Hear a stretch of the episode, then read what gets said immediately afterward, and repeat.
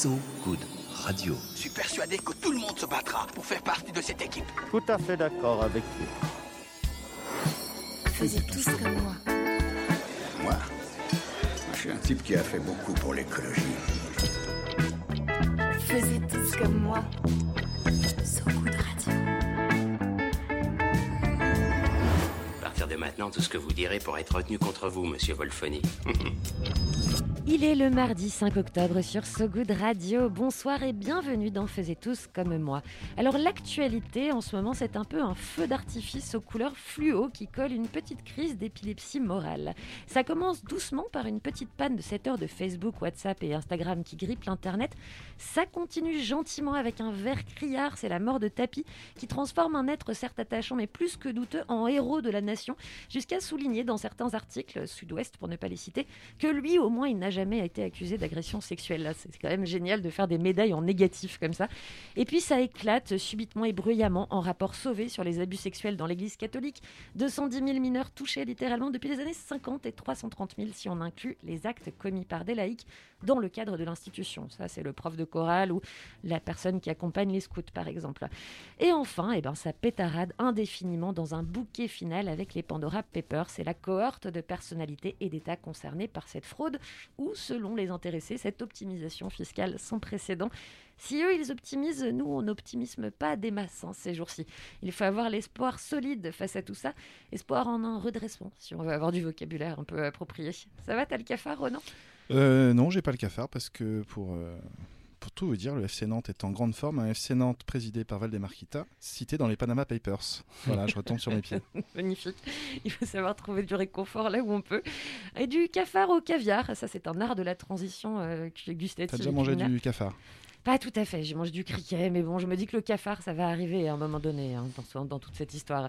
Eh bien, il n'y a qu'un documentaire, La Caviar Connexion, deux fois 52 minutes brillantes, disponible sur Arte, et coproduit par la chaîne et Forbidden Film, qui explore la dictature paillette de l'Azerbaïdjan, ses procédés de blanchiment de l'autocratie pour l'œil international et son immense entreprise de corruption du Conseil de l'Europe.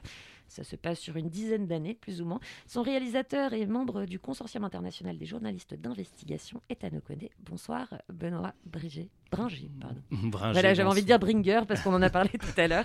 Ça m'a perturbé. Très bien, je prends tout. Bonsoir à tous. Bonsoir. Bringer. Benoît Bringer. Donc, euh, c'est bien de 2008 à 2018 qu'il course, euh, plus ou moins ce... Oui, c'est euh, en tout cas une grosse décennie et, et ça retrace euh, ce qui s'est passé euh, sur cette période-là qui est une- un vrai thriller. C'est bien d'avoir le début, d'avoir la fin parce qu'on a vraiment une histoire qui nous entraîne. On voit les rebondissements, euh, les cliffhangers et euh, ça se regarde comme un, comme un film. C'est exact, pour l'avoir vu, ça se regarde exactement comme un film. On va dans cette émission naviguer hein, dans ce remarquable documentaire, La Caviar Connexion. Mais avant, on écoute euh, Ronan Baucher qui a le sens du monojournal, comme il y avait du monoski. On va savoir pourquoi cette référence. J'étais mauvais en monoski. Tout le monde était mauvais en monoski. Faisiez tous comme moi. Laisse-moi deviner. Surprise, surprise. Surprise, de quoi Au regard de la qualité de notre invité d'aujourd'hui, je ne pouvais pas ne pas faire ce journal sans évoquer les Pandora Papers, une enquête menée par l'International Consortium on Ah, je voulais le dire, je le refais.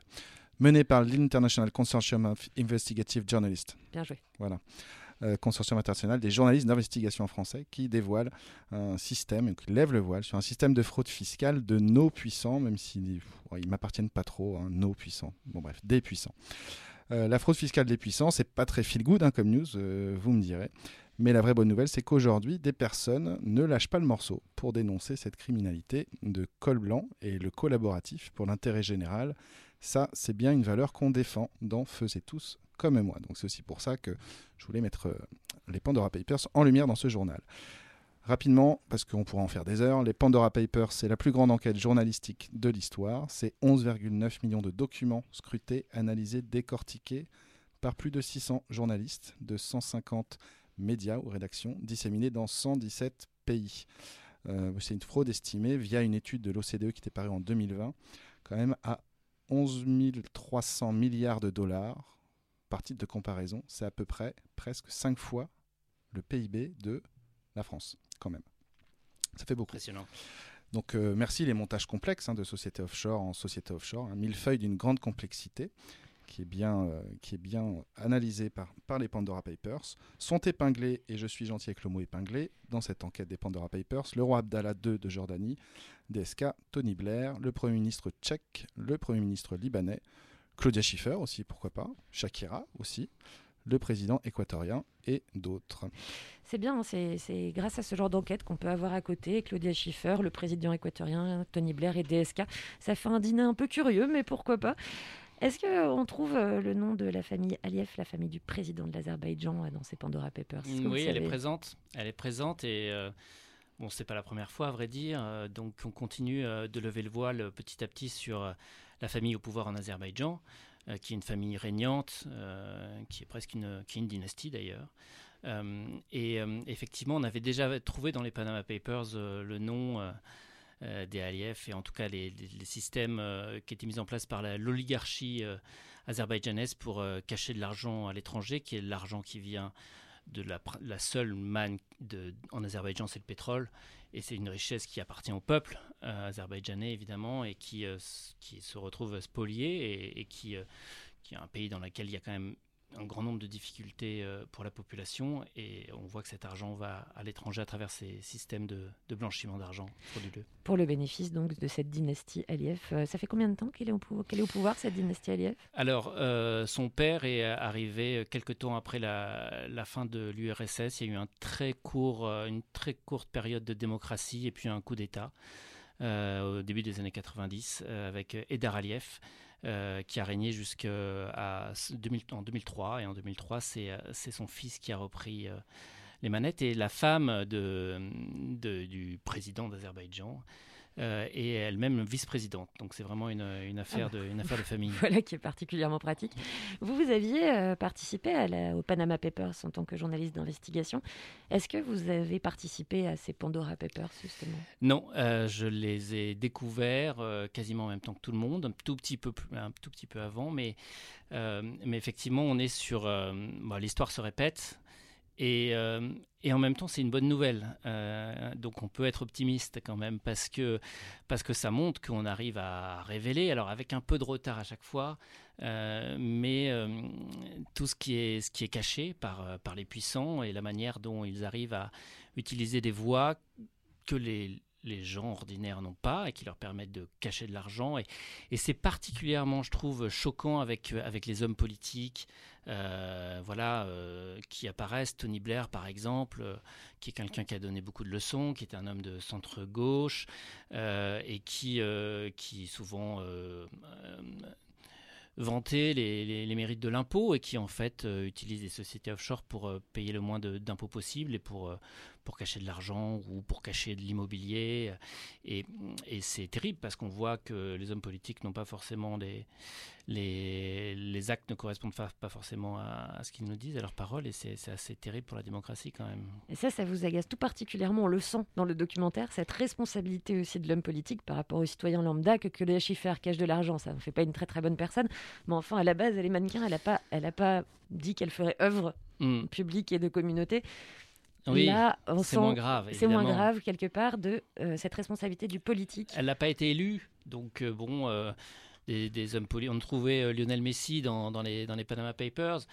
Bon, voilà, c'est un homme, c'est un, un, star du foot. Il a, il a un talent et et, c'est super de le regarder jouer. Et bon, s'il n'est pas très clean avec le fisc, je dis si parce que je ne sais pas où en sont les, suites judiciaire, euh, à vrai dire, euh, c'est pas très très grave pour la démocratie. En revanche, qu'un homme politique qui est élu, dans lequel les citoyens ont, alors pour le coup en Azerbaïdjan, ils sont pas vraiment élus parce qu'on le voit dans le documentaire, il y a des fraudes monumentales au moment des élections, mais mais en tout cas pour les hommes politiques qui sont élus démocratiquement et dans, dans lesquels on, met notre confiance, euh, c'est une charge en fait. C'est voilà, c'est une charge et on doit respecter les électeurs et puis surtout le grand danger, c'est ce que ça crée, ce que ça coûte à la démocratie.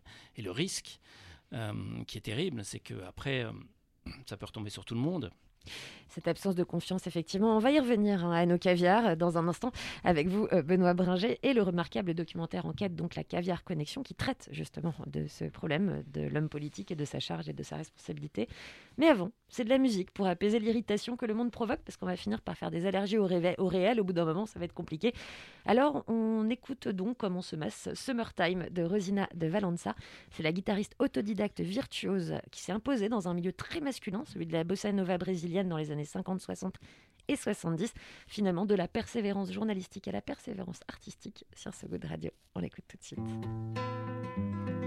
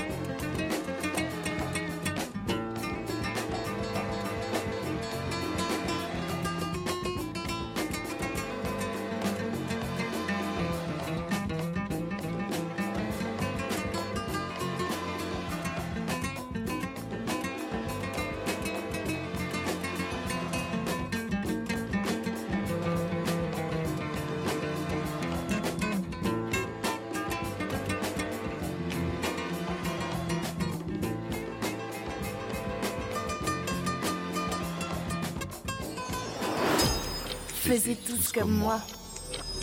De retour de So Good Radio, euh, sur So Good Radio, pardon, je suis sûre que pendant toute la musique, vous avez tous fait semblant de jouer la guitare, un peu de air guitare comme ça, comme nous en studio, où nous sommes avec Benoît Bringer, réalisateur d'un excellent documentaire disponible en ce moment sur Arte et coécrit avec Laurent Richard, fondateur de Forbidden Stories, dont nous vous, dont nous vous avons d'ailleurs rediffusé l'interview vendredi, que vous pouvez réécouter sur sogoodradio.fr.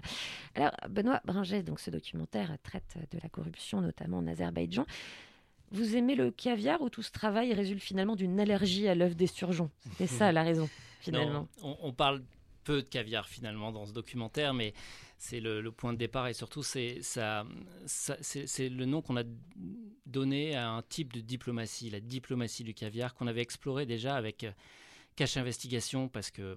Euh, Dont vous étiez rédacteur Voilà, j'ai été rédacteur en chef de, de l'émission. Et, euh, et, Laurent Richard a, cofondé cette émission, ensuite a été rédacteur en chef, a aussi réalisé des numéros. Et donc il a, il a réalisé un, numéro qui s'appelait Mon président est en voyage d'affaires sur les voyages de François Hollande en Azerbaïdjan, au Kazakhstan. Et et montrer comment euh, les discours, les beaux discours sur les droits de l'homme étaient euh, souvent oubliés lorsqu'il s'agissait de faire des, affaires, de signer des contrats. Et donc on, avait découvert, on avait découvert euh, ce qui se passait en Azerbaïdjan et, c'était le début de l'histoire. Et en fait, ce qui s'est passé après, après ce, cette émission a été encore plus dingue. c'est remonté encore plus historique. haut. Ça a été historique et, et donc on, Laurent s'est dit qu'il fallait revenir là-dessus. Il m'a demandé de, de, réaliser ce, ce documentaire. Et, et, donc, on a, on a poursuivi l'enquête sur l'Azerbaïdjan, mais, mais aussi, enfin, et surtout, on va dire, sur, sur nous, sur l'Europe, parce que ça part de là-bas, mais ça remonte chez nous. Exactement. Alors, il faut revenir quand même sur ce qui s'est passé après la diffusion de ce, de ce reportage. Mon président est en voyage d'affaires. Petits embêtements. Petit, petit embêtement. Euh, euh, un État qui, qui, poursuit des journalistes euh, en France, voilà, c'est assez inédit. C'était inédit. Euh, et donc euh, l'Azerbaïdjan a effectivement déposé plainte contre euh, Élise Lucet et Laurent Richard. Et il y a eu un procès qui était un procès très très intéressant, euh, qui était le suivant. Est-ce qu'on peut en France qualifier de dictature un pays euh, Et est-ce que celui-ci peut poursuivre des journalistes en disant vous me qualifiez de dictature, euh, c'est de la diffamation C'était un procès en diffamation. C'était un procès en diffamation, un procès en diffamation et qui, euh, qui a été perdu euh, par l'Azerbaïdjan. Rassurant. Euh, c'est assez rassurant sur notre démocratie. Euh, on a la chance quand même, il faut le dire, en France, il y a plein de menaces euh, sur la liberté de la presse et sur la démocratie. En France aussi, on l'oublie, mais il y en a. Mais on a quand même un droit qui est assez protecteur et qui nous permet, euh, pas du tout d'avoir plus de droits que les autres, hein, euh, mais en revanche, euh, on, a le droit à l'information. Euh, et quand l'intérêt général est, en jeu et que l'intérêt des citoyens est en jeu, on peut dire des choses euh, en France et on est assez protégé pour ça. Si on diffame, en revanche, on est condamné. Si on ment, on est condamné. Euh, voilà, donc on est, on, on, est des justiciables comme les autres, mais, mais on a quand même euh, ce droit de, pouvoir euh, révéler des informations quand elles sont dans, l'intérêt général. Alors d'ailleurs, ce, ce, donc ce documentaire là dont on parle aujourd'hui, la Caver Connexion, c'est une suite d'enquêtes. C'est ce que vous disiez, c'est là, ça prend sa racine dans Mon président est en voyage d'affaires. Et c'est quelque part la persévérance face au procès de l'État d'Azerbaïdjan, une persévérance de continuer à enquêter sur oui. un sujet qui oui, me alors, paraît d'autant plus, d'autant plus intéressant et profond. C'est pas la, la suite d'un cache investigation, c'est vraiment un objet euh, documentaire à part entière.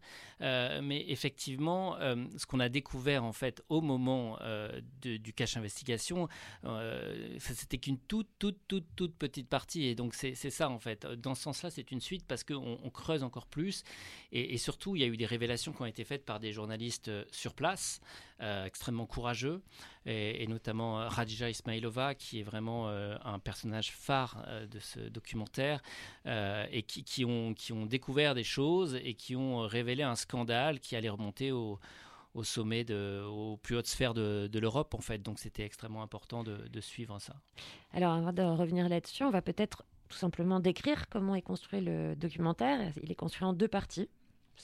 La première partie se concentre un peu sur voilà, la, la, la, dictature paillette de l'Azerbaïdjan, comment l'Azerbaïdjan fait en sorte d'avoir une belle image. Attaqué. Oui, pardon.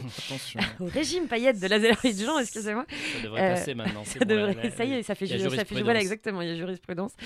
Euh, voilà, sur comment l'Azerbaïdjan se fait une belle image à l'étranger, à grands coups d'événements sportifs, de venues de stars, dont il tire un énorme bénéfice par ailleurs.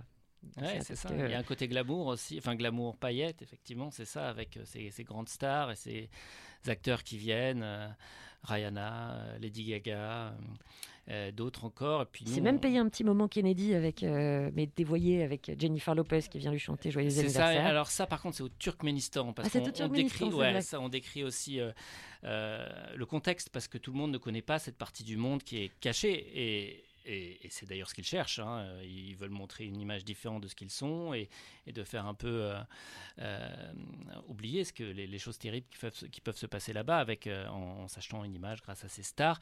Et au Turkménistan, donc c'est Jennifer Lopez qui est venue chanter Joyeux anniversaire. Elle aurait touché 2 millions pour cela. Et, euh, et c'est vrai qu'on se demande un peu ce qui se passe par la tête de ces gens qui vont. Il faut savoir que le Turkménistan, c'est quand même- très proche de la Corée du Nord. hein. Personne, je pense que ça vient valider. Oui, j'ai fait du coup un petit amalgame de dictature, je suis tout à Ah, fait voilà, c'est ça. Euh, non, c'est C'était vraiment. peut-être l'anniversaire de Jennifer Lopez. Euh, c'est peut-être aussi son anniversaire. En tout cas, elle a, elle a eu un beau cadeau, euh, visiblement, euh, en monnaie sonnante et trébuchante. Donc voilà, la première partie se concentre vraiment sur euh, cette corruption interne au régime d'Azerbaïdjan et sur la région en tant que telle, comme vous venez de l'expliquer. Et la deuxième partie, elle se concentre sur une affaire très précise qui fait suite à un rapport, le rapport Strasser. C'était en 2013 C'est ça, c'est en 2013 que ce rapport très important euh, a été enterré au, au Conseil de l'Europe. Euh, je vous explique peut-être ce qu'est le Conseil de l'Europe parce Ce que c'est une notion euh, qui est, sur une notion qui est parfois vague qui- pour... qui euh, est- qui est toujours un peu vague et un peu euh, et très importante en même temps. Euh, en fait, c'est euh, un organe qui a été euh, qui a été créé justement pour euh, faire respecter euh, les droits de l'homme, la démocratie euh, dans l'Europe au sens large. Donc euh, euh, l'Europe, y compris euh, l'Europe de l'Est et au-delà, euh, l'Ukraine, euh, l'Azerbaïdjan euh, et, et l'Arménie et, euh, et la Géorgie. Enfin, Donc, voilà, ce n'est pas que l'Union européenne. c'est pas que l'Union européenne, c'est vraiment élargi. Et, et, euh, notamment euh, avec la chute de l'URSS, la volonté d'éviter que ces pays retombent dans des formes de dictature et au contraire euh, euh, les tirer vers le haut et les amener vers la démocratie. Donc c'est un organe qui est extrêmement important parce que c'est l'organe qui représente vraiment et qui défend les valeurs de l'Europe. Euh, et notamment c'est de cet organe dont dépend la Cour européenne des droits de l'homme, qui est la juridiction suprême en Europe. Et, effectivement, cet organisme, euh, c'est les droits de l'homme, c'est les valeurs de l'Europe, c'est la démocratie, c'est la liberté, c'est tout ça que ça représente. Et donc, euh, elle est composée d'hommes politiques européens en grande partie, puisque les parlements de, chacun de ces pays envoient un représentant euh, qui est à l'Assemblée générale du Conseil de l'Europe. Donc, ce sont vraiment des hommes politiques euh, français, italiens, allemands, enfin voilà, qui, sont, euh, là-bas. Donc, euh, c'est d'autant plus choquant euh, quand il se passe une grosse affaire de corruption au Conseil de l'Europe. Effectivement, c'est c'est là euh, ce qu'on disait tout à l'heure sur la responsabilité des hommes politiques. Là, il y a quand même un gros donneur de leçons sur ce que la démocratie, qui, euh, donc en effet miroir par rapport à cette corruption de l'Azerbaïdjan à ce moment précis en 2013. Alors pourquoi est-ce qu'il y avait ce rapport Strasser en 2013 C'était un rapport sur euh, l'existence de prisonniers politiques en Azerbaïdjan. Et euh, il, il y en avait un certain nombre. Et donc, euh, un, un rapporteur a été désigné. C'était un, un parlementaire allemand, Désigné Christophe, par le Conseil de l'Europe. Par le désigné par le Conseil de l'Europe, Christophe Strasser, pour enquêter et pour dire s'il y avait ou non des, des prisonniers politiques dans ce pays. Donc quelque chose qui est assez important parce que le fait qu'il y en ait, euh, ça a des conséquences. Est-ce qu'un pays peut rester membre du Conseil de l'Europe, l'Azerbaïdjan euh, l'est, alors qu'il y a des prisonniers politiques sur son sol? L'enjeu, c'était de rester, de- pour l'Azerbaïdjan, de rester dans le Conseil de l'Europe. Bien sûr, c'est de rester parce que ça leur permet d'avoir une image de respectabilité, de dire voilà, on fait partie des, Des garants de la des démocratie. démocraties européennes euh, et on peut passer des contrats gaziers, pétroliers, on peut venir acheter euh, des maisons euh, à Londres, euh, puisqu'on a découvert dans les Pandora Papers qu'il y avait un grand nombre de propriétés à Londres pour des dizaines de millions d'euros qui appartenaient à, la famille Aliyev, qui était cachée derrière des sociétés offshore, mais aussi sur la côte d'Azur. Enfin voilà, comment, comment des autocrates peuvent continuer à s'enrichir, à garder leur argent? C'est très utile d'être au Conseil de l'Europe pour ça, parce que ça donne cette- cette image. Et si on avait dit il y a des prisonniers politiques euh, euh, en Azerbaïdjan, bah, ça les obligeait forcément, ça les fragilisait assez fortement. Alors on va revenir hein, euh, sur, sur cette situation qui a duré quand même dix ans, une enquête assez approfondie. Le fil rouge entre les parties du documentaire, en fait, ce sont les portraits, les portraits d'une journaliste sur place, d'un activiste journaliste en exil et d'un diplomate lanceur d'alerte dont je ne ferai pas l'offense de dire les noms tout de suite parce qu'il faut que je me concentre avant de les prononcer. Et donc, on va revenir sur, euh, sur ces personnages-là, mais aussi ce qu'ils représentent. Parce que ce documentaire, en dehors des qualités propres de chacun, qui sont assez folles hein, en termes de courage et d'engagement et de persévérance, c'est un peu une ode à ces vocations, à ces professions, en appuyant sur leur rôle vraiment essentiel dans le monde. Mm. Euh, tout à fait, parce qu'il fallait ensuite découvrir pourquoi ce rapport donc a été rejeté au Conseil de l'Europe. Donc finalement, le Conseil de l'Europe a dit officiellement il n'y a pas de prisonniers politiques en quelque sorte. C'était ça en Azerbaïdjan, ce qui était extrêmement grave. Donc on se demande pourquoi. Et, et, donc tous ces personnages vont, nous aider à comprendre pourquoi. Et, bien sûr, c'est une ode à ces personnages parce que d'abord, ils ont des destins incroyables. Et c'est vrai que quand Laurent Richard m'a proposé ce, ce, documentaire et, que, et quand j'ai commencé à m'intéresser à ce sujet-là et que j'ai découvert les personnages qu'il y avait, j'ai tout de suite pensé qu'il fallait que Radija Ismailova, par exemple, cette journaliste azerbaïdjanaise d'investigation, ait un rôle extrêmement important parce que leurs vies sont des, sont des destins hors du commun. Euh, et, et on voit ça que dans, que dans la fiction, normalement. Et, en fait, on se rend compte avec cette histoire que, que la réalité dépasse largement la fiction. Et donc, c'est un hommage aussi à, ce, à ces gens qui se battent. Euh, et qui révèlent les choses et qui permettent de, fond, de faire avancer les choses. Alors, on a les figures un peu classiques, on a le, les journalistes d'investigation, on a les lanceurs d'alerte, les whistleblowers, euh, qui sont effectivement très importants aussi. Euh, je pense que ça fait partie de ce début de siècle, de, le nombre de révélations qu'on a eues grâce à des personnes qui un jour ont dit non, euh, ont arrêté de, de, faire ce qu'elles faisaient dans une grande boîte, par exemple, pour dire voilà ce qui s'y passe. Voilà, moi j'ai travaillé beaucoup sur cette question-là parce que c'est un peu les, les, les héros d'aujourd'hui finalement, les, les, héros du 20, 21e siècle. Pour moi, c'est les lanceurs d'alerte. Et, euh, et c'était important de, de, leur rendre hommage. Alors, on va revenir hein, sur ces sujets, mais avant, vous nous avez choisi une musique. Qui n'a rien à voir. qui n'a absolument rien à voir en apparence, mais je suis sûre que dans le fond, il doit y avoir un lien. C'est Nirvana. Quel titre de Nirvana? Sliver. Sliver. On l'écoute et vous nous expliquez pourquoi juste après sur ce goût de radio.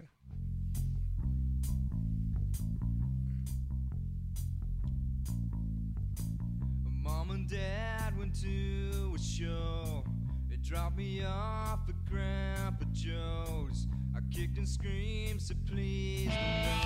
Grandma take me home, Grandma take me home,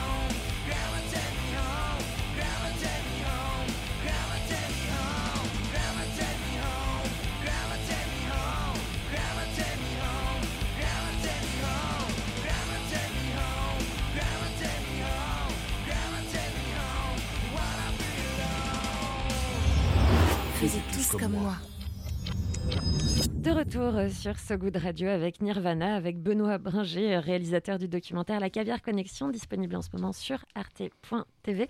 Pourquoi ce silver de Nirvana? Alors, euh, j'ai lu un, très bon papier dans le New Yorker ce week-end sur euh, d'un ancien journaliste de Rolling Stone sur, euh, Kurt Cobain, et ça m'a refait penser à, la période qui est en gros les années 90-95. Donc moi j'étais adolescent à ce moment-là, et c'était la période Nirvana. Et en fait c'est un peu de là où je viens. On était avant Internet, avant le smartphone, on était avant le 11 septembre. Euh, on était avant euh, la prise de conscience du réchauffement climatique, donc on était une période où on n'avait pas vraiment de combat. Euh, c'est une période qui n'était pas simple non plus parce que parce qu'il y avait des problèmes de chômage, il y avait de plus en plus de personnes surdiplômées qui ne, qui ne trouvaient pas de travail. Et donc, c'était une période qui était en même temps un peu où il y avait pas mal de désespoir. Et je pense qu'il y a ça dans, Nirvana. Et en même temps, et en même temps, dans cette chanson, je trouve qu'il y a une énergie euh, de dingue. Et donc, depuis, euh, depuis ce week-end, je réécoute Nirvana à fond. Euh, je, je, le jouais à l'époque, on avait un, un, groupe de rock et, qui s'appelait les Flying Faucets, c'est-à-dire les robinets volants. Euh, et, euh, et, voilà, puis on faisait la fête de la musique et la, fête, du, la fête du bahut. Et, euh, et, donc je me suis replongé là-dedans. Et ouais, il y a une énergie, je trouve, qui n'avait pas de débouché à l'époque parce qu'il n'y avait pas vraiment de combat. Et puis depuis, le monde a complètement changé, mais vraiment du tout au tout, je pense. évidemment, ça commence avec le 11 septembre, ça commence, et puis avec le réchauffement climatique. Et aujourd'hui, il y a des combats à mener, de nombreux. Et On est passé de pas de combat à beaucoup, beaucoup, à beaucoup de combats. Voilà. Euh, évidemment le, le, nouveau féminisme et tous ces, ces, combats qui sont euh, extrêmement importants, passionnants. À un moment, on avait l'impression qu'on avait tout gagné, et puis en fait, euh, non, il y, y, avait plein de choses qui n'étaient qui pas atteintes. Puis il y a des nouveaux combats maintenant. Et la démocratie, c'est un combat permanent, quoi. Et, et, dans notre pays aussi. Et donc, donc voilà. Et donc cette énergie qu'il y a dans cette musique, finalement, voilà, je fais un pont avec, avec l'énergie de ces gens qui, qui, sont dans ce documentaire et qui se battent. Alors ces gens, hein, c'est la journaliste Radija Isla Ismaili, je vais pas arriver à le prononcer. Euh, Radija ou Kadija Ismailova. Radija Ismailova, l'activiste journaliste en exil Emin Uzenov, et puis le ouais. diplomate lanceur d'alerte euh, Arif pardon, Mamadov. Alors eux trois, c'est eux qu'on suit pendant tout le documentaire, pendant ces deux parties du documentaire, et ils font le lien entre la partie corruption interne à l'Azerbaïdjan et la partie corruption externe de l'Azerbaïdjan vers l'Europe, parce que eux finalement sont les vrais garants de la démocratie, contrairement à ces parlementaires européens qui devraient être les garants d'une démocratie et qui s'avèrent ne pas être à la hauteur du tout de la tâche. Il y a une scène absolument hallucinante. Comment est-ce que vous avez eu les images? C'est la scène justement du refus de ce rapport Strasser sur la présence ou non de prisonniers politiques en Azerbaïdjan. Et cette scène où il est refusé ce rapport avec les interventions de chaque parlementaire et enfin, si vous ne l'avez pas vu, vous ne pouvez pas savoir à quel point ça peut mettre en colère. Ouais. C'est-à-dire de voir le, la résignation de cet homme ça. qui a fait le rapport, qui regarde tous ces gens rejeter un rapport sans les moindres arguments valables et où on se dit bah là il y a y a anguille il y a gros Oui, anguille il y, a- gros caviar Et, cet homme, euh, Christophe Strasser, ce parlementaire qui, lui, euh, représente ce qu'on ce qu'on- ce qu'on- ce qu'on- ce qu'on veut d'une démocratie qui fonctionne finalement, c'est-à-dire qu'il va faire une enquête euh, basée sur des faits, pas sur des allégations, pas sur des suspicions, mais qui se rend dans le pays pour voir si effectivement des, des prisonniers politiques, est-ce qu'ils sont vraiment mis en prison parce que ce sont des opposants, parce qu'ils pensent quelque chose que le pouvoir ne veut pas qu'ils pensent. Euh, il n'a pas pu s'y rendre, on lui a refusé. Et cet homme, on se rend compte qu'il arrive dans, cette, dans cet hémicycle, ce temple de la démocratie, et euh, avec ce rapport sur lequel il a travaillé pendant très longtemps. Et là, tous les euh, parlementaires, euh, euh, qu'ils soient espagnols, italiens, euh, tchèques, français, euh, vont se lever petit à petit et vont dire non, moi je voterai contre ce rapport, c'est scandaleux de dire ça de la- de- de l'Azerbaïdjan. oui c'est en plus avec beaucoup de, de c'est verve ça. et de passion c'est dans ça, le C'est refus une jeune démocratie, il faut les défendre. euh, pourquoi on stigma- stigmatiserait ce pays, etc., etc. Et ce rapport est rejeté avec un, nombre extrêmement important de parlementaires présents dans l'Assemblée, parce que normalement, vous imaginez, au Conseil de l'Europe, dans, l'hémicycle, il n'y a pas non plus foule. Et là, il y avait foule, et, on, se demande, on se demande pourquoi. Pourquoi il y a foule ce jour-là? Et en fait, on découvre que il y a eu quelque chose qui s'est passé, euh, c'est ce qu'on découvre dans le deuxième épisode, porté par euh, les journalistes, les lanceurs d'alerte, qui avait un système de corruption qui a été mis en place. Ce que je vous le dis tout de suite maintenant? est-ce que oui est-ce que, ou est-ce que est-ce vous voulez garder le suspense suspense pour les pour les auditeurs non, je peux vous le dire. Enfin, pour les, je pense que dans le documentaire, on, euh, on découvre tellement de choses finalement qu'on peut qu'on peut aussi, euh, aussi dire ça, euh, c'est qu'il y a un système de corruption qui a été mis en place euh, par l'Azerbaïdjan, justement pour enterrer ce, ce rapport, et donc des avec sommes une enveloppe impressionnante oui. voilà, de, de cash ont été allouées à un parlementaire azerbaïdjanais qui était au sein du Conseil de l'Europe pour, pour donner de l'argent aux hommes politiques et pour qu'ils s'organisent pour étouffer ce rapport. Euh, donc on est, on est vraiment dans un, dans un film, quoi. C'est-à-dire vraiment, euh, on se retrouve dans des hôtels avec euh, des mallettes de cash, des enveloppes, ou alors de l'argent qui circule via des, des, des sociétés offshore et qui atterrissent sur le compte de, de parlementaires européens qui, derrière, s'organisent pour, pour, pour enterrer ce rapport. Et, et, et ce qui est dramatique, c'est que suite à ce rapport, il y a une vague de répression extrêmement forte en Azerbaïdjan et donc des vies sont brisées. Des, personnes sont mises en prison, des, gens, voilà, les, manifestations sont, sont, réprimées, les gens sont arrêtés, les conditions en prison ne sont pas simples. Et, donc il y a vraiment des destins qui sont brisés et, un peuple qui, qui souffre suite à la décision de ces hommes politiques euh, d'accepter de l'argent, d'accepter de l'argent et d'enterrer ce forme de somme d'argent d'ailleurs. Ça va de, des très grandes sommes à des sommes franchement ridicules pour certains. Oui, mais parce que l'enquête est encore en cours quand même. Il reste encore quelques quelques mystères. Il y en a où, on sait maintenant avec assez avec beaucoup de précision, euh, notamment un homme politique euh, européen dont on parle beaucoup dans le dans le dans le documentaire, qui est un député, un ancien parlementaire italien. Superbe patronyme d'ailleurs. Voilà, Luca Volonté. Luca Volonté. qui euh, euh, qui, euh, qui, était membre du, PPE, donc du Parti populaire européen, qui est en gros l'équivalent de la droite, du parti de droite. en, gros, c'est les républicains au niveau européen, et, qui et donc a reçu de l'argent via des comptes offshore, 2 millions d'euros, et qui a été depuis condamné. Donc c'est pour ça qu'on peut dire aujourd'hui, bon, il fait appel, donc il y a la présomption d'innocence qui est maintenue, mais en tout cas il a été condamné en première instance pour corruption c'est assez rare. Il y a quelques raisons d'espérer quand même dans le, dans le documentaire. Euh, vous parlez de parlementaires européens, donc euh, je me dis qu'en France, la France est en Europe. On a un peu cocori, corruption. Euh, est-ce qu'on a de quoi s'inquiéter? Oui, on a de quoi s'inquiéter, bien sûr, on a de quoi s'inquiéter. disons que on a à l'Assemblée parlementaire en, France des groupes d'amitié euh, qui sont par exemple le groupe d'amitié franco-azerbaïdjanais, mais qui peuvent être avec d'autres pays euh, qui sont très limites au niveau de la démocratie également.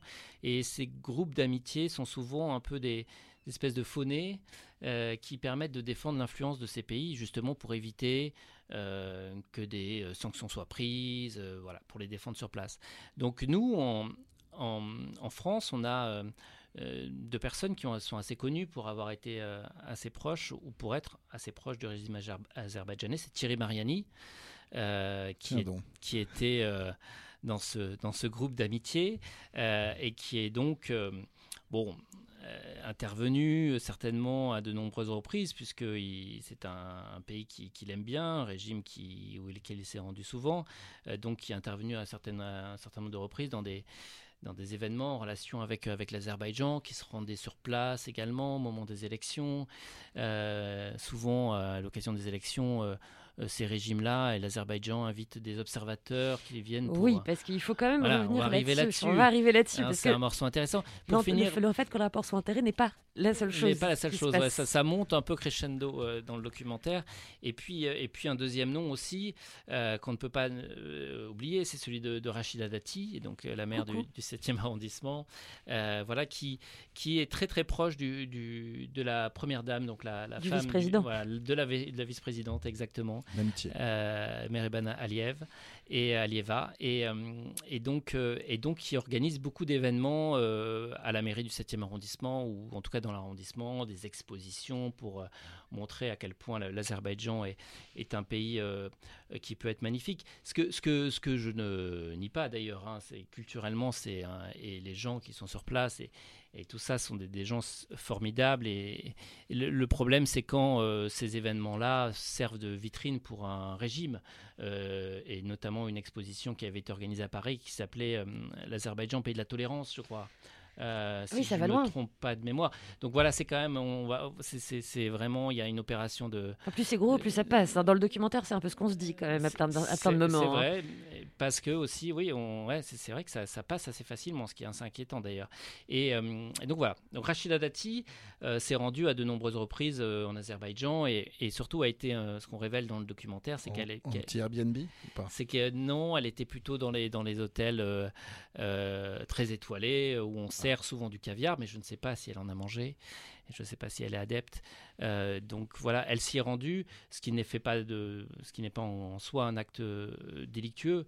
Euh, le problème, c'est que elle était invitée, donc c'était des voyages qui étaient tout frais payés dans des dans des avions en classe affaires ou business, je ne sais plus exactement, mais et, qu'elle assistait à des événements, de courses de Formule 1 ou, ou, euh, les Jeux olympiques européens qui ont, sont tenus à Bakou, la capitale de l'Azerbaïdjan. Et, donc la question se pose, c'est que est-ce qu'on peut accepter que nos euh, députés européens, Rachida Dati l'été en l'occurrence, se rendent dans ces pays tout frais payés?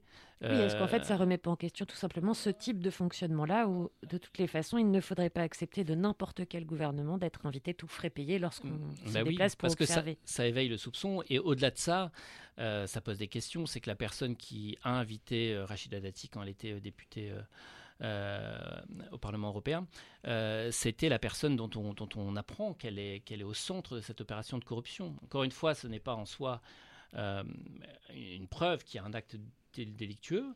C'est pas c'est pas ce qu'on raconte dans le documentaire, mais ce qu'on raconte, c'est que euh, on a envie d'en savoir un peu plus. Ça soulève des questions, c'est ça. Parce que alors vous dites justement euh, que l'enquête est encore en cours.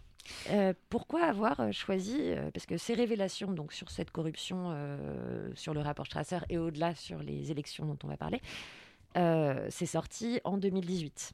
Euh, c'était dans le Monde, il me semble. Oui, il y a une suite de révélations euh, dans le Monde, dans le Guardian, euh, dans la Süddeutsche Zeitung en Allemagne. Donc, un, certain nombre de, journalistes dans l'OCCRP aussi, qui est un organe de presse très important sur la corruption. Donc, pourquoi avoir choisi de revenir sur l'ensemble trois ans après ces révélations-là, sur l'ensemble de, la démarche, de ce qui s'est passé, de pourquoi, comment, les, tenants, les aboutissants, les, acteurs? Parce qu'on a quand même énormément d'éléments. Euh, et, euh, et, donc c'est important de, le raconter évidemment. Quand, dis que l'enquête est, encore en cours, c'est que bon, pour la partie italienne, donc il y a une condamnation d'un homme politique, le cas volonté, mais il fait appel. Et pour la partie allemande, euh, il y a une grosse enquête qui est menée actuellement et qui prendra certainement du temps parce qu'il y a beaucoup de ramifications. Et donc on découvre aussi dans le documentaire qu'il y a pas mal d'hommes politiques allemands qui sont impliqués. Pour la partie française, à ma connaissance, il n'y a pas d'enquête. Euh, et je pense qu'on manque d'éléments. ça ne veut pas dire, en tout cas j'ai des sources qui me disent qu'il y a certainement des choses qui se passaient avec les hommes politiques européens, mais aujourd'hui, ça ne demande qu'à être creusé, on n'a pas, pas d'éléments particuliers, mais en tout cas en Allemagne, il y en a, et vraiment, ça, prend de, plus en plus d'ampleur. On pense aujourd'hui qu'il y a au moins euh, je crois que c'est 4 millions qui ont été euh, déversés euh, rien que pour, rien que pour l'Allemagne. et il y a aussi de l'argent qui est arrivé en Belgique. Voilà.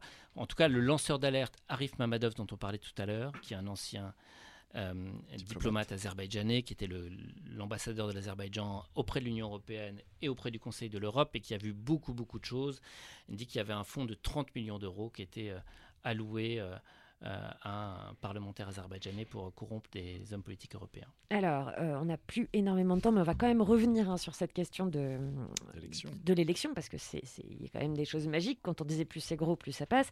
Donc ces gens sont envoyés comme observateurs des élections pour vérifier que ce sont des élections démocratiques qui se passent selon les critères démocratiques des élections. Et là, quand même, l'Azerbaïdjan publie par erreur les résultats des élections la veille du scrutin, ce qui est mmh. quand même un indice. Euh, c'est quand même cocasse, c'est dommage. voilà, il y a un community manager qui va se faire engueuler. Mais bon, quoi qu'il en soit, malgré ça, ces observateurs reviennent à l'Europe et disent c'était super. Mmh. Mêmes élections qu'en Allemagne. C'est quand même très très gros. C'est ça, plus c'est gros, plus ça passe. C'est vrai, c'est une espèce de farce en fait.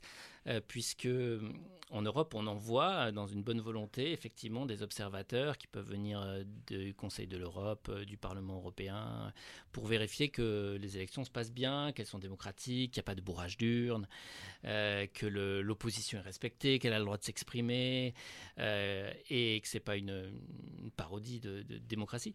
Et, et, en fait, en l'occurrence, en 2013, il y a l'élection présidentielle en Azerbaïdjan, et donc il y a manifestement un grand nombre de preuves qui sont documentées. Il y a une mission de l'OSCE, d'observateurs de l'OSCE, donc l'Organisation pour la sécurité et la coopération en Europe, qui, elle, euh, est, très fiable et qui euh, relate un nombre surprenant de bourrages d'urnes, puisque la personne qui était en charge de cette mission nous dit dans le documentaire c'est très très rare de voir un bourrage d'urnes. Là, on en a eu, euh, je ne sais plus quel est le chiffre, mais c'est plus de 20. Quoi. Je crois que c'est 27. Et, et, ouais, 27, c'est ça, peut-être 27. Et, c'est même filmé d'ailleurs. Vraiment, toutes les, tous les éléments sont là. On voit aussi ce qu'on appelle euh, le carrousel. Euh, carrousel, c'est un système très marrant, c'est-à-dire qu'on a un électeur qui plusieurs électeurs qui montent dans un bus, qui vont dans un bureau de vote, qui votent, qui remontent dans le bus, qui vont dans un deuxième bureau de vote, qui votent. Et ils font comme ça une dizaine ou une quinzaine de bureaux de vote pendant, toute la journée. Euh, c'est assez répandu dans, ces, dans ces démocraties, entre guillemets, du pourtour de la mer Caspienne.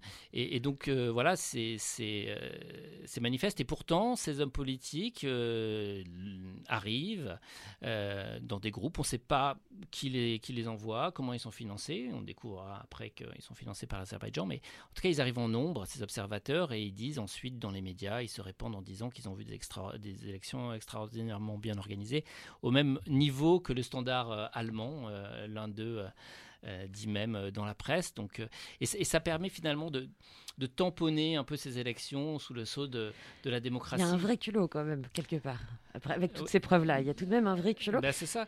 Mais, mais tant qu'on l'a pas découvert finalement derrière, bon, ça, ça, ça marche toujours parce que c'est un peu la stratégie du doute. Quoi. Il, y a, il y a deux versions dans, dans, les journaux. Il y a l'OSCE qui dit ça. Oui, mais attendez, vous avez vu le nombre d'hommes politiques qui viennent de grandes démocraties européennes qui disent que c'était formidable. Alors, est-ce que vous avez euh, est-ce que vous avez réfléchi à, euh, est-ce que vous pensez d'ailleurs euh, que ce genre de documentaire, un tel documentaire, peut avoir des conséquences sur la perception qu'on a de l'Europe et aussi sur l'utilité qu'on peut avoir de voter?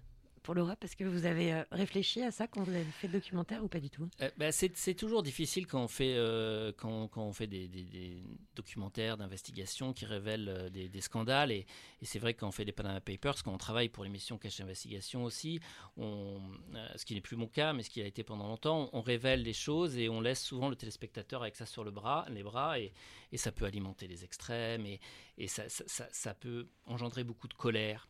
Euh, c'est pour ça que dans ce documentaire-là, je montre aussi les gens qui se battent et je montre que le, combat peut aboutir à des choses. Euh, aujourd'hui, il y a des hommes qui ont été condamnés pour cette corruption, il y a des hommes politiques qui ont été exclus à vie du Conseil de l'Europe, euh, il y a des avancées. La Cour européenne des droits de l'homme a reconnu que Khadija Ismailova, dont on a beaucoup parlé, la journaliste qui a été emprisonnée, ce qu'on découvre dans le documentaire, l'a été euh, de manière illégale euh, et qu'elle était une prisonnière politique finalement. Donc on voit que les choses avancent. Donc moi, je, veux croire que, ce genre de documentaire peut nous aider, au contraire, à améliorer les choses. Euh, voilà, on ne révèle pas les scandales, de toute façon, ça, n'avance pas, et, et, de montrer qu'on peut, qu'on peut les changer c'est important de, montrer ça. Donc, donc bien sûr, il faut au contraire continuer à voter, il faut se renseigner un peu. Faut... Voilà, c'est dur d'intéresser le public aussi à ce sujet. Donc on a aussi notre part de responsabilité, euh, nous les citoyens, parce que ça nous passe un peu à côté. On regarde euh, l'euro euh, avec des, des, des, matchs, qui le dernier euro au printemps, avec des matchs qui, qui, se passent à Bakou en Azerbaïdjan, qui sont sponsorisés par par euh, l'argent du pétrole euh, et, qui, euh, et qui finalement, dont les bénéfices reviennent pour beaucoup à la famille au pouvoir parce que c'est eux qui détiennent les hôtels, c'est eux qui détiennent les infrastructures, c'est eux qui détiennent les compagnies de construction. Donc tout l'argent qui est, dépensé pour les constructions à l'occasion de ces événements reviennent aussi dans, cette famille-là au pouvoir. Et nous, on regarde ces matchs de foot et on est assez passif et c'est pareil avec, la Formule 1. Donc c'est bien qu'on s'y intéresse, que le citoyen soit averti aussi. Donc c'est aussi important de montrer ces, documentaires. Que le rendre responsable aussi un petit peu. Le responsabiliser en fait, la prise de conscience. C'est ça qui est, qui est, extrêmement important. Il y aurait tout le temps de choses encore à dire, euh, mais le mieux est sans doute d'aller rejoindre les 900 000 téléspectateurs aux dernières nouvelles. Hein, C'était la semaine dernière. Félicitations d'ailleurs. Hein, et, et, puis d'atteindre le million non détourné. Ce serait hyper cool aussi. On vous laisse le temps de la musique hein, pour faire une petite recherche arte.tv, euh, de lancer la lecture, de mettre sur pause pour que ça charge, parce que moi j'ai une connexion internet pas caviar, perso, il faut que ça charge. Et euh, le temps de ça, on écoute une chanson, pas un titre, une chanson, parce que c'est une chanson d'amour, courte comme une berceuse. Hein. c'est le poète anglais Labi Siffré, un des plus samplés par le hip-hop, et qui est toujours là où on ne l'attend pas avec ce Bless the Telephone de 71 sur ce goût de radio.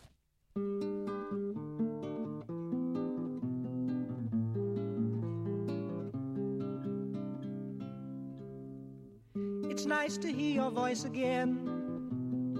I've waited all day long, even wrote a song for you. It's strange the way you make me feel. With just a word or two, I'd like to do the same for you.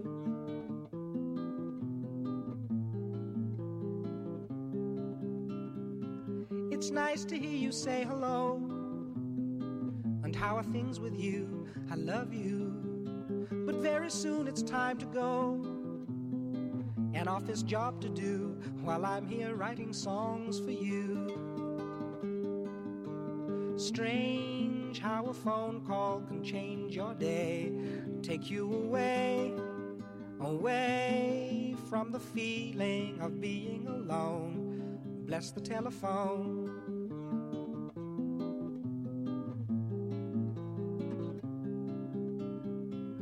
It's nice the way you say my name. Not very fast or slow, just soft and low, the same as when you tell me how you feel. I feel the same way too. I'm very much in love with you. I'm very much in love with you. Faisiez tous comme moi. Eh oui, c'est ça, c'est bien ça, le la petite musique qu'on entend derrière ma voix, c'est la fin de cette émission. Merci d'avoir été avec nous et merci d'y être demain à 19h encore avec qui, Ronan?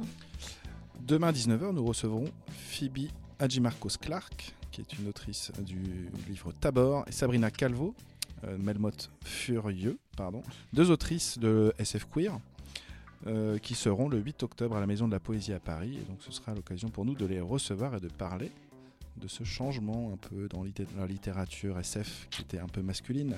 La SF queer, ça existait à Taïwan aussi. C'était une grande tendance de Taïwan. Merci à vous. euh, c'est un moment de gratitude. On se dit merci, euh, Benoît Bringer. Merci à vous pour cette invitation Euh, très chouette. Merci. Si on veut en savoir plus sur votre travail, on vous suit comment? Euh, bah, par tous les moyens. euh, Dans la rue, Dans la rue, ça, ce que on- on est vite dans la rue. Non, non, euh, Instagram, euh, Facebook, Twitter, euh, ce genre de choses, quoi. Et alors j'avais une dernière petite question. Dans ce documentaire, euh, l'affaire de l'Azerbaïdjan, ça n'apparaît pas comme un fait isolé et révolu, mais plus comme un symbole hein, des possibles dérives au présent et à venir. Est-ce qu'il y a une sorte d'alerte dans ce documentaire? Sur des dérives qui pourraient advenir d'autres pays de la même façon, cette corruption, cet détournement des institutions européennes Ah bah euh, oui, bien sûr. C'est, en fait, on montre une vulnérabilité de nos, nos institutions démocratiques, donc euh, c'est, urgent de, de- de faire quelque chose pour éviter que ça se reproduise, parce que on le voit, euh, il y a tout un moyen. On le voit encore avec les Pandora Papers pour faire une boucle. Il y a, il y a plein de moyens pour pour envoyer de l'argent de manière détournée, cachée, et donc Là où il faut pas. pour corrompre, et donc il faut être extrêmement vigilant. Il est 20h ou presque, hein, parce que vous êtes tatillon. Il est l'heure d'appuyer sur lecture sur arte.tv donc et de vous offrir une légitime colère nécessaire et stimulante en regardant la caviar euh, connexion. S'il y avait une fiction qui naissait de votre docu ambiance spotlight, ça vous dirait? Euh, oui, ça me dirait carrément. Qui dans le rôle de Lucas Volonté? Euh, ah, je sais pas, il faudrait que je réfléchisse. Adrien Brody. Grand comme ça, maigre, Euh, je sais pas, faut- sournois. Incroyable son nom de famille quand même. Dans, cette affaire-là, c'est Non, non, c'est c'est une petite ironie de plus au milieu de toutes ces ironies que vous pourrez constater dans le documentaire qui dure donc deux fois 52 minutes, mais qui se regarde comme un thriller journalistique. hein. D'ailleurs, c'est comme ça que Ouais, sont qualifiés beaucoup des, pop-corn. voilà, des documentaires de Forbidden Film, par Ouais. ailleurs. Et ça fait des films très, très agréables à regarder, même si ça colle encore une fois une petite colère. Nous, on se laisse comme d'habitude en musique. hein, et euh, pour les bousculer, les habitudes, on écoute une musique de vendredi soir, un mardi soir pluvieux. Voilà, donc vous allez un peu genre genre guincher. J'ai fait un geste qui ne passe pas à la radio dans la voiture. C'est Daphne, alors pas le fonds d'investissement, hein, on lâche un peu le sujet là, mais plutôt le DJ canadien connu sous le nom de Caribou et c'est Kos Berdam Nenoya sur ce Good Radio. À demain, merci, dansez À bien. demain, nous vous embrassons. À bientôt. Merci. Faisiez tous comme moi.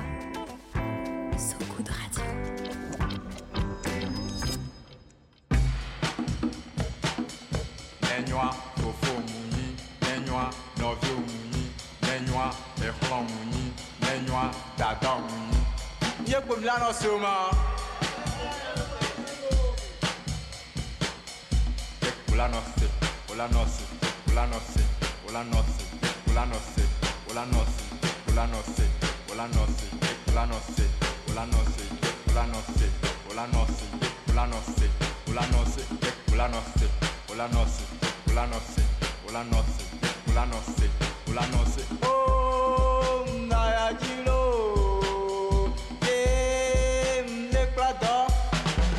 Nɔse, o la nɔ se, o la nɔ se, o la nɔ se, o la nɔ se, o la nɔ se, o la nɔ se, o